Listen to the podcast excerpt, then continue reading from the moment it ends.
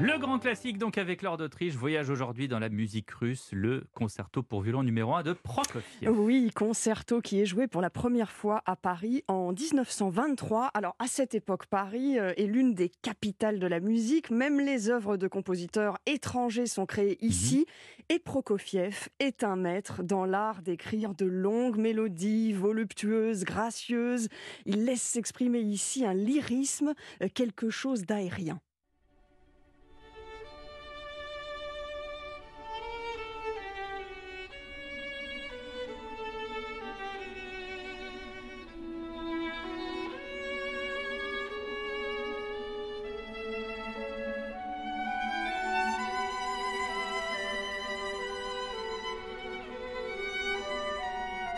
On est dans un paysage baigné de lumière, dira le violoniste David Oistrakh, qui est l'un des premiers à enregistrer ce concerto. Alors c'est un des concertos les plus redoutables, difficiles, jamais écrits pour le violon, même si euh, parfois ça n'en a pas l'air. Il y a de la concurrence à Paris à l'époque où Prokofiev arrive. Exactement, le compositeur russe euh, Stravinsky vit en France, euh, il y a euh, Maurice Ravel, Darius Milhaud, Francis Poulenc. Bon, euh, un jour Prokofiev a dit en URSS qu'il avait besoin de prendre l'air pour développer son art et l'un des leaders du régime soviétique lui avait rétorqué qu'on ne manquait pas d'air frais au- Oui, en Russie. en Sibérie. Voilà. Et alors finalement, après s'être euh, installé aux États-Unis, Prokofiev arrive à Paris et euh, il écrit, il crée euh, ce concerto. Il disait Prokofiev, ma musique est faite de plusieurs matières premières. Elle est à la fois classique, moderne et motorique.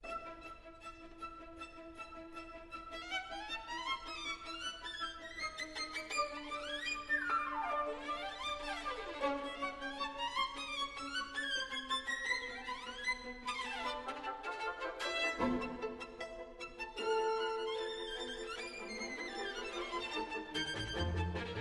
Alors dans les années 30, Prokofiev fait un choix étrange, celui de rentrer en URSS alors que Staline est au pouvoir. Exactement, et alors que les artistes à l'époque sont menacés sous Staline d'être déportés au goulag, de voir leur musique interdite, euh, effectivement, Prokofiev fait ce choix. Le gouvernement soviétique lui promet un appartement à Moscou, une voiture et une datcha. Tiens. Il devient compositeur officiel du régime, et puis le pouvoir euh, lui tourne le dos. Prokofiev tombe dans une profonde misère. Ses dernières années seront très difficiles et il meurt le 5 mars 1953 quelques heures seulement avant Staline.